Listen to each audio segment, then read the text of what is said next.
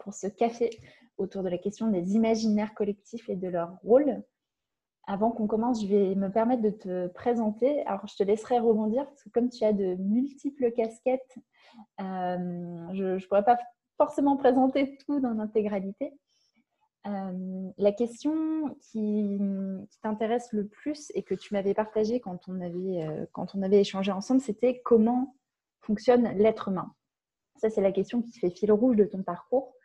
Donc, tu, as, tu, as tu es allé regarder du côté de la biologie avec un doctorat en neurosciences euh, et plus précisément sur les sciences cognitives.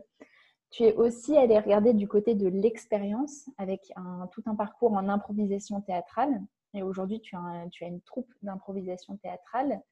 Et tu vas aussi au-delà et tu fais de la formation en soft skills où tu réutilises l'improvisation théâtrale et je suppose d'autres cordes également pour venir former à, à, comment interagir les uns avec les autres, les compétences relationnelles, le lâcher prise, l'imprévu. Et tu es également coach en prise de parole. Bienvenue Muriel. Merci. Est-ce que tu as des compléments à ajouter à ta présentation? Est-ce qu'il y a des choses que j'ai oubliées? Non, non, j'ai l'impression que tu as, été assez exhaustive. Merci beaucoup de, te joindre à, de te joindre à nous aujourd'hui. Avant que je commence euh, avec les différentes questions qu'on se pose sur les imaginaires collectifs et leur rôle, je voulais te poser la même question qu'on pose à tous nos intervenants, qui est si tu devais décrire ta vie par un conte de fées, quel serait ce titre? Euh, Je me disais peut-être que ça pourrait être euh, Les mille et une circonvolutions. Ce serait peut-être le titre. Hmm, tu veux nous expliquer pourquoi ou tu laisses le, suspense planer? Euh, pourquoi le mot circonvolution, ça, ça, m'évoque les circonvolutions du cerveau? donc moi, c'est ma, voilà, moi j'ai fait un doctorat de neurosciences cognitives, donc je me suis beaucoup intéressée au, au cerveau.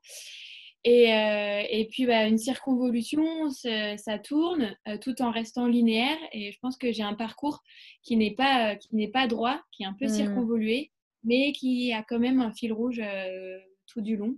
Donc, je me, et je me dis peut-être que ma vie va encore circonvoluer beaucoup. Donc, il y aura peut-être au final mille et une circonvolutions.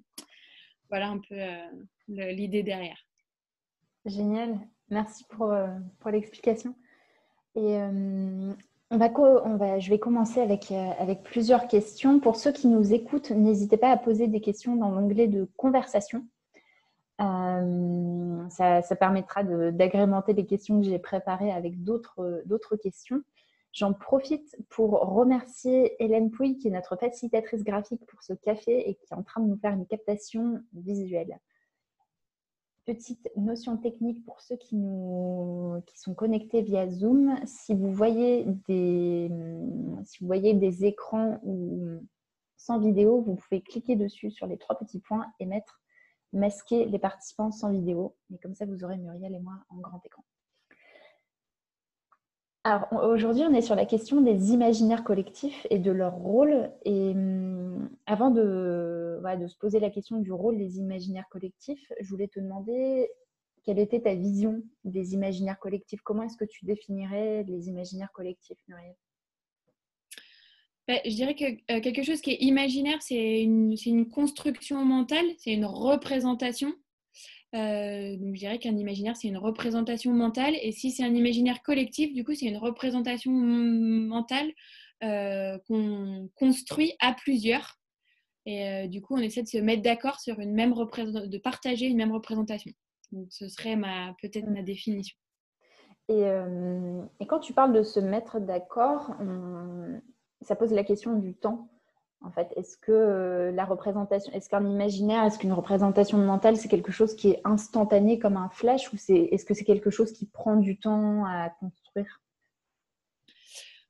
Euh, j'ai, envie de dire les deux. Si je te dis, euh, regarde dans ma main droite, je tiens un, un mug blanc avec des petits pois bleus. Euh, bah, d'un coup, je peux te mettre une image mentale. Euh, peut-être qu'on va pas avoir exactement la même. Peut-être que moi, le mug que je visualise, euh, il est plus grand que le tien. Il est pas du même bleu. les poids, ils sont peut-être pas de la même taille. Mais en, quelques, en moins d'une seconde, je peux te faire avoir une image dans la tête. Mmh même si je te dis, pense à un ours blanc, tu as tout de suite une image qui se crée. Donc, pourtant, l'ours blanc, il n'est pas là, il est dans ton imaginaire. Et moi, comme j'ai évoqué le mot aussi, je l'ai aussi dans mon imaginaire. Donc, on l'a toutes mmh. les deux dans notre imaginaire à ce moment-là. Donc, ça peut aller très vite. par contre, si on veut développer quelque chose de plus complexe, si, on, si on essaye de se représenter euh, le fonctionnement d'un système complexe et pourquoi pas euh, le fonctionnement du monde, on va avoir une représentation qui est euh, beaucoup plus complexe et qui va nécessiter beaucoup plus de temps pour se la représenter, l'appréhender et se mettre d'accord toutes les deux qu'on ait la même représentation. Donc en termes de temps, j'ai envie de dire que ça peut prendre quelques millisecondes à plusieurs années à se construire. Et justement, en, toi, tu utilises pas mal le, levier de l'improvisation théâtrale. Euh, quand vous construisez un imaginaire, comment, comment est-ce que ça se passe? Est-ce que tu peux juste nous décrire un peu comment se passe cette construction de l'imaginaire? euh, pour ceux qui ne connaissent pas forcément les mécaniques de, de l'impro Ouais. Euh, bah, du coup, en, impro, le principe, c'est que on va créer une histoire à plusieurs. Et du coup, cette histoire, bah, on ne sait pas ce qui va se passer, on ne connaît pas le début, on ne connaît pas la fin. Euh, contrairement au théâtre, où le théâtre, le texte est écrit, mmh. euh, du coup, le comédien euh, sait où il va. Il sait quelles vont être les prochaines répliques, les prochaines étapes, les prochains mouvements. À l'inverse, en impro, on ne sait pas où on va. Par contre, on sait d'où l'on vient. On sait les éléments qu'on a posés avant, les, les, choses qu'on s'est dites, qui sont les éléments qui construisent notre histoire. Et quand on construit notre histoire, euh, donc on est plusieurs, hein, on, se partage la responsabilité d'amener des éléments qui vont permettre de construire les différents éléments, la représentation euh, l'imaginaire autour de cette histoire. C'est à la fois chacun des comédiens qui va apporter des éléments de l'histoire et euh, aussi le public. Euh, donc en improvisation, on fait souvent intervenir le public avec une suggestion initiale, avec des questions qui, va, euh, qui vont contribuer à faire émerger les, premières, les premières images de l'imaginaire et de l'histoire qu'on va construire ensemble. Du coup, en fait, en impro, pour, pour construire notre imaginaire, on accepte de partir avec une feuille blanche et de se dire, on ne sait pas où on va aller, mais on y va ensemble et euh, de se donner le d'accepter toutes les propositions qui sont qui sont données. Et à partir du moment où elles sont posées elles sont là elles font partie de l'histoire elles font partie de l'imaginaire et c'est ça qu'on partage. Et, euh, et donc en, en, en, impro on n'a pas le droit de dire non c'est ça? On ne peut pas refuser la proposition de, de quelqu'un d'autre. Euh, oui l'idée c'est d'accepter la proposition. Alors il y a il y a une double facette parce que quand j'improvise, il y a euh, le personnage que j'incarne et l'improvisatrice que je suis. Hmm. Euh, l'idée, c'est que l'improvisatrice euh, soit toujours dans l'acceptation de ce que mon partenaire propose. ça ne veut pas dire que mon personnage, il accepte tout et il dit oui à tout. Donc, un, mon personnage peut refuser quelque chose parce que ça fait partie de, de, son, de son drame, de son arc narratif. Mhm. Euh, pour autant, le fait que lui, il dise non, ça ne veut pas dire que moi, improvisatrice, je dis non à la proposition qui est en train de se jouer. Euh, ça, me, fait émerger une question sur la construction des, imaginaires collectifs. Après, on parlera de leur rôle. Et quand on veut construire un imaginaire collectif, est-ce qu'on a, est qu'on a besoin d'être, euh, d'accord en fait? Est-ce qu'on peut ne pas être d'accord et quand même réussir à construire un imaginaire collectif? Le... Alors, le, désaccord, euh, ça, en fait, ça me fait penser à une, une anecdote. Euh, c'est une anecdote qui s'appelle l'année Cantavada. c'est une, c'est une, une, fable, une parabole. Mmh peut-être que vous la connaissez, c'est l'aveugle, l'aveugle et les éléphants. C'est euh, six aveugles qui, qui s'approchent d'un éléphant qui doivent essayer d'identifier de, à quoi ressemble mm. cet animal. Sauf que euh, le premier, il s'approche, euh, il attrape la jambe de l'éléphant et ils se disent très certainement cet éléphant ressemble à un arbre parce que lui, il a la sensation du, du, du, pied, de la jambe mm. de l'éléphant. Il y en a un autre qui attrape la trompe et qui se dit bah, très certainement, en fait, ça doit, ça doit être un serpent. Et donc comme ça, ils prennent chacune des parties du corps et donc du coup, ils ont chacun une, vision de ce que c'est un éléphant. Et au final, ils sont tous en désaccord sur ce qu'est un éléphant. Il y en a un qui va penser que c'est un arbre, l'autre un serpent. Ils ont chacun leur vision. alors que, en fait, ils ont tous les six raison, mais partiellement raison. et alors, peut-être que le, désaccord sur la représentation, en fait, c'est un faux désaccord. C'est juste que chacun n'a qu'une euh, qu'une euh, vision partielle mmh. et euh, l'objectif, c'est de se dire comment j'arrive à réimbriquer les morceaux ensemble pour avoir la vision globale. Donc, je ne pense pas que le, désaccord soit une mauvaise chose, mais peut-être c'est se dire, OK, si on est en désaccord, peut-être c'est parce qu'on n'a pas la même perception ou la même vision ou les mêmes éléments mmh. d'un même, en fait, d'un même tout. Merci pour, pour l'éclairage. Euh, donc toi, tu as, tu as un doctorat en, neurosciences, en sciences cognitives. Est-ce que tu peux nous éclairer sur le, rôle du point de vue biologique des imaginaires collectifs? À quoi, est-ce que ça sert toutes ces histoires qu'on raconte et qu'on se raconte? Alors, euh, en, biologie, euh, souvent on regarde le, on se pose la question pourquoi on a développé telle ou telle compétence ou euh, capacité euh, biologique, euh, les principes fondamentaux en, biologie, c'est que donc un être vivant, il a besoin de, pour avoir un sens biologique, de survivre en tant qu'individu et de permettre de faire survivre son espèce. Donc, c'est les grands moteurs de, de vie. C'est vrai pour finalement n'importe quel être vivant, d'une plante à l'humain. Euh, donc, la survie de l'individu, euh, je vais avoir besoin de, euh, de, manger, de boire, de dormir, d'être en sécurité pour assurer mon intégrité mmh. physique et survivre. Ça, c'est la, la, disons, la base de la pyramide de Maslow. Et pour assurer la survie de l'espèce, bah, j'ai besoin d'interagir avec les autres individus de mon espèce et, et, de me reproduire pour assurer la pérennité de l'espèce. Donc ça, ce sont les grands moteurs euh, biologiques qui vont euh, euh, pousser les caractéristiques d'évolution et d'adaptation à notre environnement pour permettre notre survie. alors, du coup, si on regarde un peu plus précisément quelles sont les choses qu'on a dû mettre en place pour survivre, et notamment ce que notre cerveau a dû développer pour s'adapter et pour survivre, la première chose, c'est que notre cerveau, il perçoit un nombre très important de signaux. Mm. En fait, ce qu'on perçoit consciemment, c'est beaucoup moins important que toute l'information que notre cerveau traite. Euh, donc notre cerveau, la première chose qu'il fait, c'est qu'il trie l'information pour euh, amener à notre conscience que l'information qui est pertinente et qui va nous être utile. Donc ça, c'est un, premier truc. Le deuxième truc, c'est qu'une fois qu'on a trié cette information, euh, notre cerveau, il interprète. Il essaie de comprendre cette information, à quoi elle va me servir, qu'est-ce qu'elle signifie. Donc, on a euh, un certain nombre de, processus d'interprétation euh, de l'information. Ensuite, les, troisièmes processus euh, adaptatifs, c'est que bah, une fois qu'on a compris l'information, il faut qu'on décide et qu'on agisse. Mmh. donc, on a un certain nombre de mécanismes de, de, prise de décision. Et on a des mécanismes qui peuvent être des mécanismes très lents euh, quand on doit planifier des décisions, euh, par exemple, à long terme, mais on a aussi des mécanismes de décision très rapides pour, s'adapter très rapidement.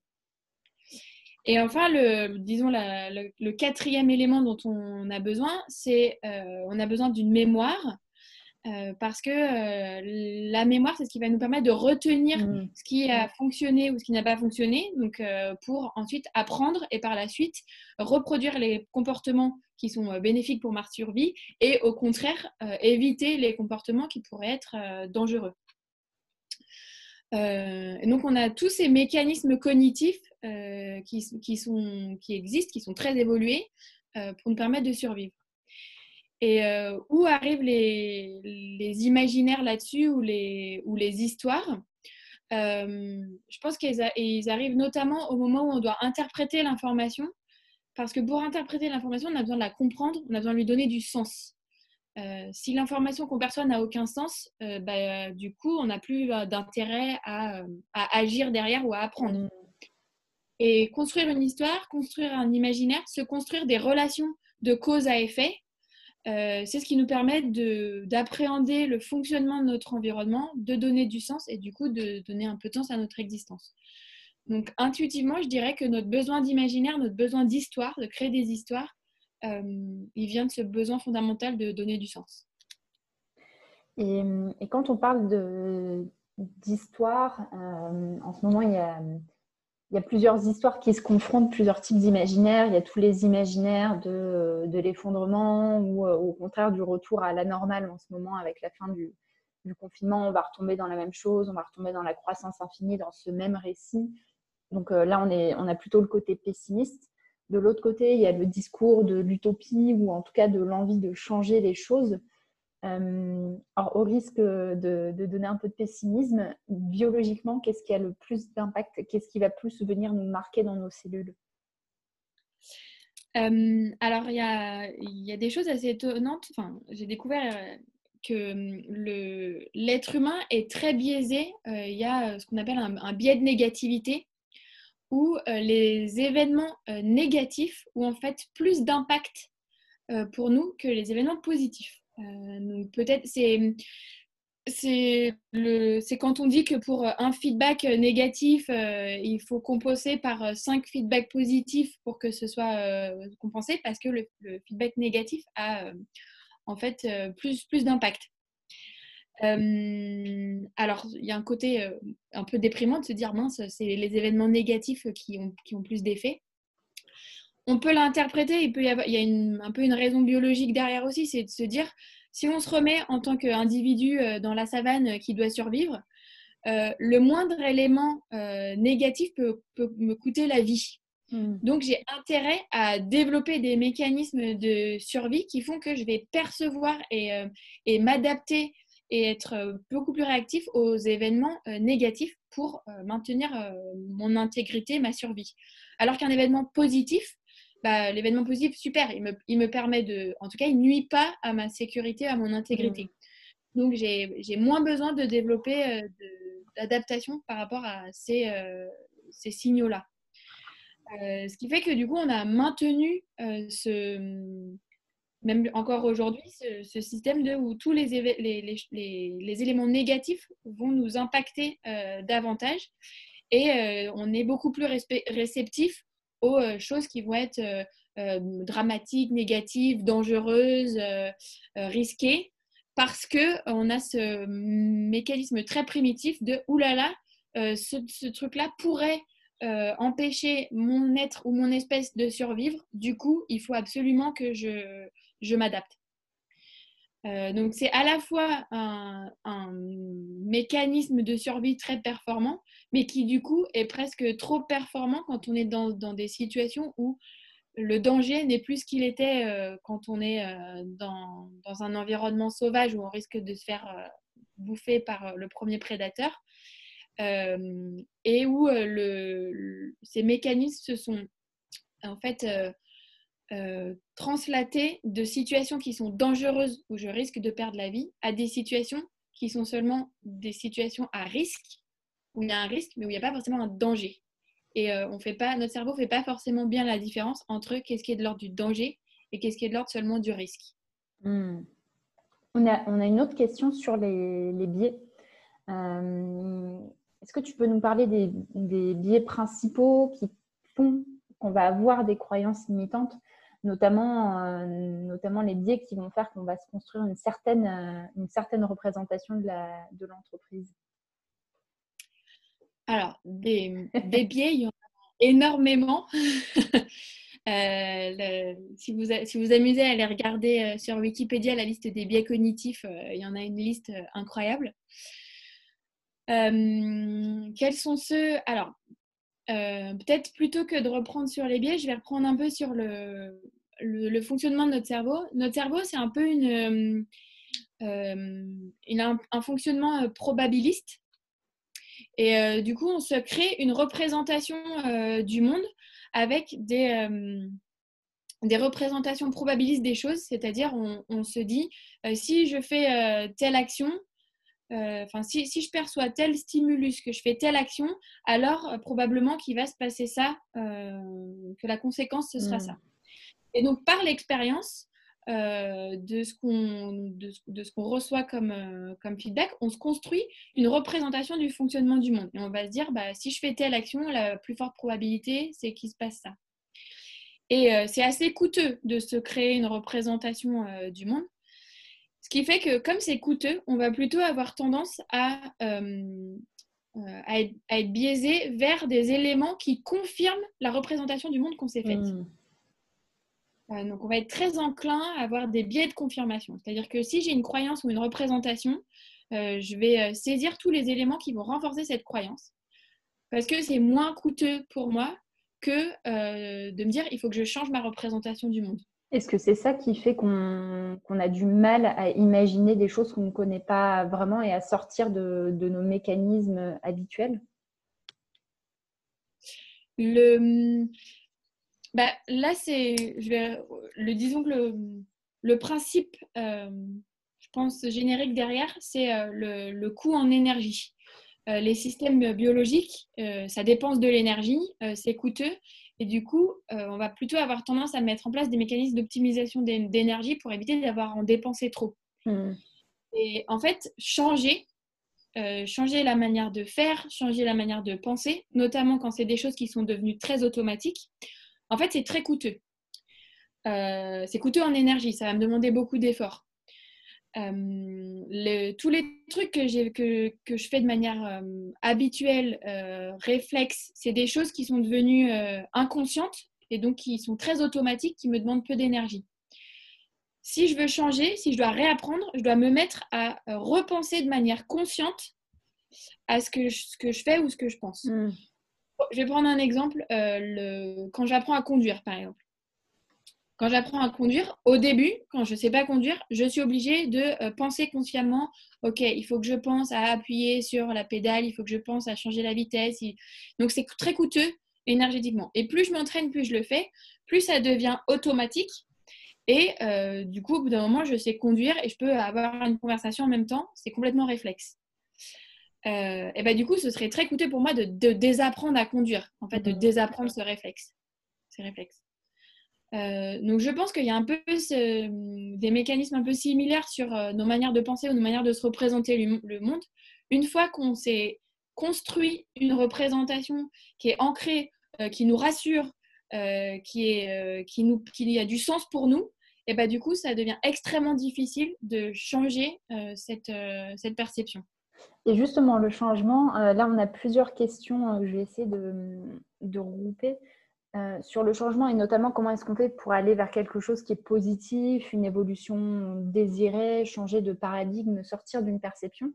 Est-ce que toi, tu as des, bonnes pratiques de premières petites choses qu'on peut faire pour essayer de se déshabituer, même si euh, de ce que j'entends, ça prend beaucoup d'efforts et c'est quelque chose qui est, coûteux en, effort. Est-ce qu'il y a des, des, choses pratiques qu'on peut mettre en place? Euh, bah, je déjà, le fait d'en prendre conscience, je pense que c'est le plus gros pas qu'on puisse faire. Se mmh. dire, attention, en fait, euh, on est des êtres biaisés vers les trucs négatifs. Donc, euh, prendre un peu de distance par rapport à ça, c'est déjà un grand pas. Euh, et se dire que c'est pas forcément une mauvaise chose. Hein. C'est important qu'on soit en mesure de réagir aux choses qui se passent pas bien. Euh, après, euh, je pense que peut-être la deuxième étape, c'est euh, justement entraîner nos cerveaux à faire la différence entre ce qui est l'ordre du risque et ce qui est l'ordre du danger. et en fait, apprivoiser, c'est apprivoiser un peu nos peurs. Hmm. Et, déjà identifier nos mécanismes de peur. On a des mécanismes de peur très primitifs. Et, de se dire, OK, là, je, réagis, j'ai une réaction de, de, peur face à, face à quelque chose qui me, qui me fait peur. Mmh. Est-ce que ce qui me fait peur, c'est vraiment du danger et j'ai raison d'avoir peur et j'ai vraiment intérêt à, à, utiliser mes mécanismes de peur? Ou est-ce que c'est est -ce c'est seulement du risque et qu'est-ce que je risque? Euh, Et à ce moment-là, je peux apprendre à mon cerveau à lui dire bah, en fait, tu n'as pas besoin d'avoir peur là, c'est bon, c'est juste du risque. En fait, euh, au pire, euh, voilà au pire ce qui se passe et c'est pas, c'est pas la fin du monde. Euh, ça, c'est typiquement un truc que nous, en impro, on, on travaille beaucoup. Mmh. Euh, ces, mécanismes de peur et répondre à l'imprévu. Euh, dans le mot improvisation, c'est la même racine que l'imprévu. Improviser c'est jouer avec l'imprévu, gérer l'imprévu. Et l'imprévu, c'est source d'angoisse et de stress. C'est quelque chose qu'on n'avait pas prévu, c'est quelque chose qui n'est pas dans notre schéma mental. Donc c'est oulala, c'est imprévu, ça peut être dangereux. et donc c'est apprendre à accepter l'imprévu avec sérénité. Et, et ça, bah, c'est un, je pense que c'est un truc qui peut se faire un peu au, quotidien. Nous, moi, enfin, moi, je le pratique par l'impro. Et hmm. c'est moi, c'est cette discipline-là qui, qui m'aide à, à, lâcher prise par rapport à un certain nombre de choses euh, effrayantes. Euh, il y a certainement d'autres manières de le faire. Euh, voilà, moi, c'est l'impro. Super, merci. Il y, a une autre question pour revenir sur notre modèle, notre mode de fonctionnement quand on parle des imaginaires collectifs, généralement, quand on raconte une histoire, il y a un gentil et il y a un méchant si on, si on prend les clichés. Euh, dans notre mode de fonctionnement, est-ce que dans notre cerveau, on, fonctionne comme ça aussi en fait? Est-ce qu'on évalue tout en fonction de, de danger, pas danger et du coup de rapport de, de, rapport de force en fait euh, alors, a, euh, notre cerveau euh, fait un mécanisme où il fait de la catégorisation. On a besoin de catégoriser les choses. Ça nous aide à, comprendre le monde. Donc, on a besoin d'identifier voilà, ce qui est de l'ordre, ce qui est un animal, ce qui est un végétal, ce qui est un inoffensif, pas inoffensif. Donc, on a vraiment besoin de catégoriser les choses parce que ça nous aide aussi à prendre des décisions. Euh, et du coup, un truc qu'on va faire aussi, c'est euh, on, est des, êtres sociaux, donc on a développé des capacités euh, à sociabiliser. Mais il y a des phénomènes de groupe qui se, qui se génèrent. Et il y a les gens qui appartiennent à mon groupe et les gens qui éventuellement n'appartiennent pas à mon groupe. Hmm. pareil, c'est une forme de catégorisation.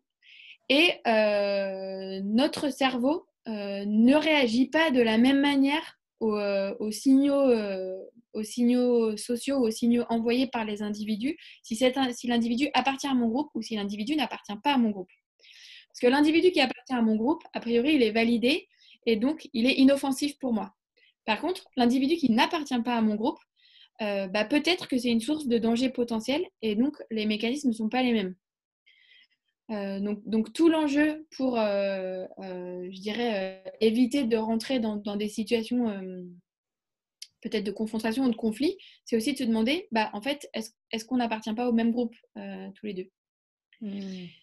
Après, au sein d'un même groupe, comme beaucoup d'animaux qui vivent en, collectivement ou en troupeau, il y a forcément des, mécanismes aussi de, hiérarchie qui se mettent en place euh, de dominance de manière euh, très, euh, très naturelle, qui est liée, bah, qui peut être liée à, un tas de choses très différentes. donc ça, c'est aussi des mécanismes qui, sont étudiés et qu'on peut analyser sur des mécanismes de dominance, de pouvoir, de hiérarchie au sein d'un même groupe.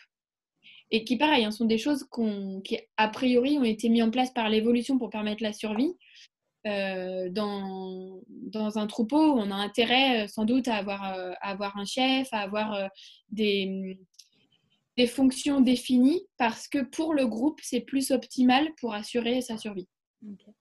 Merci pour, pour, cet éclairage. Je vois que le temps, le temps file. J'ai deux autres questions à, à, te poser si tu es, si tu es d'accord. Il y a une question qui est qu'est-ce qui te donne de l'espoir aujourd'hui? Parce que là, on a pas mal parlé de ce qui nous, ce qui nous conditionne et, euh, peut-être que ça peut faire venir du pessimisme ou pas. Mais toi, qu'est-ce qui te donne de l'espoir en ce, en ce moment? Euh, ben, moi, sur cette période de confinement, il y a, quelque chose qui m'a très agréablement surpris, c'est euh, les élans à la fois de solidarité qui ont, qui ont émergé et les, toutes les, toute la créativité euh, qui, qui, est venu euh, de la contrainte du confinement. Mm. Et en fait, euh, d'une certaine manière, moi, ce qui me, ce qui me rassure, c'est de retrouver à travers ce, ce, confinement la capacité de l'être humain à, à s'adapter et à s'adapter en étant créatif. et du coup, je pense que ce qui me donne ou redonne l'espoir en l'être humain, c'est voilà, cette capacité de créativité et de solidarité dans des moments de contrainte que je trouve très, très beau et très rassurant. Et merci. Et dernière question, si tu étais un enfant, qu'est-ce que tu voudrais comme... Ça serait quoi ton entreprise idéale? Alors, je crois que je vais revenir quand moi j'étais enfant et que, je me projetais. Euh, je voudrais que mon entreprise ce soit un poney club. moi, je faisais du poney, c'était mon grand truc. Euh, je, jouais à, gérer un poney club. Euh, donc, je crois que si je devais gérer une, enfin, si je devais imaginer une entreprise aujourd'hui, ce serait voilà une entreprise qui est qui est, qui est petite et qui est proche qui est proche de la nature euh, et puis, bah, tant qu'à faire, euh, dans lequel il y a des poneys. Génial. Merci infiniment Muriel. On arrive à la, à la fin de ce temps d'échange. Merci. J'aurais encore des dizaines de questions à te poser tellement le, tellement le sujet est riche. Et merci d'avoir pris le temps de, de nous partager ton, ton vécu et, euh, et des, des informations sur la science aussi, sur comment nous fonctionnons à l'intérieur de notre tête. Merci beaucoup Muriel. Merci. Pour le, la suite de la journée, on va vous retrouver pour d'autres cafés. Alors nous n'avons pas un, nous n'avons pas deux, nous avons trois cafés aujourd'hui. Nous allons, vous allez pouvoir nous retrouver à 14h20 avec Alexandre Gérard qui va nous parler de l'importance du regard qu'on pose les uns sur les autres. Puis à 16h30 avec Martine Compagnon qui va nous emmener dans l'univers fabuleux du conte. Et à 18h30, on va avoir une table ronde qui semble être particulièrement animée avec Aurélia Cocheteux, Michael Dandrieux et Daniel Kaplan. Pareil, on va rester sur cette question des imaginaires collectifs.